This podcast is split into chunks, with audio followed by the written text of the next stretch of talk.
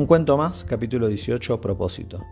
Marcelo, ¿para qué haces lo que haces? ¿Cuál es tu propósito? Me preguntó Rafa y entonces un eh, se adueñó de la sala.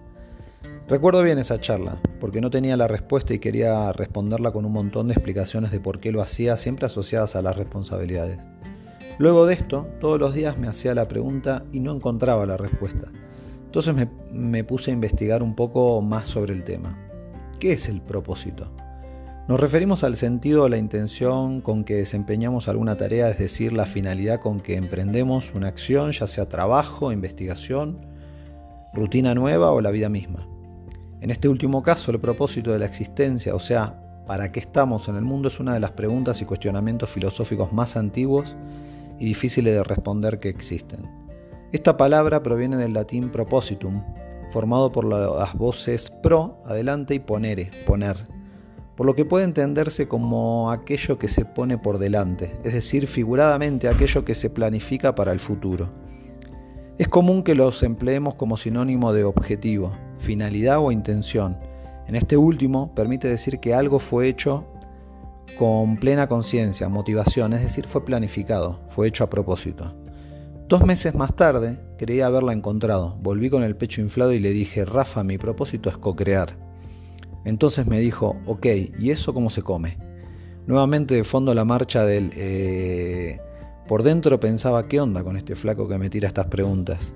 Lo importante es saber escuchar y preguntar, capítulo 17. Todavía no había escrito nada al respecto, pero de alguna manera daba vueltas en mi cabeza y hace poco intenté volcarlo de alguna manera en el capítulo 11. Co a la N. Las investigaciones muestran que la mayoría de las personas dicen que tienen un propósito, pero cuando se les pregunta, a menudo les resulta difícil identificarlo o articularlo. Ahora entiendo que no era el único. Este artículo me pareció muy bueno, explica de manera clara cada concepto, dando ejemplos simples y mostrando correlación entre varias variables en conceptos muy interesantes. El propósito personal impulsa el propósito empresarial. Entre otras cosas menciona que las personas que encuentran congruencia entre su propósito y el de la empresa tienden a obtener más significado en sus roles, fortaleciendo los niveles de compromiso y brindando una sensación de bienestar mayor. La charla con Rafa siguió un tiempo más y me ayudó mucho a darle forma a la acción asociada al propósito.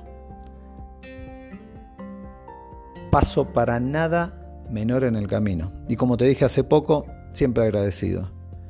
Como decía en el capítulo 0, empecé un cuento más, como un pasatiempo, parte de mi propósito y a propósito, para hacerlo con mis hijas. Me divierte hacerlo y espero de alguna manera aportar algo a quien lo lea o a quien lo escuche. Seguimos echando el cuento en el capítulo 19, Flow and FOMO.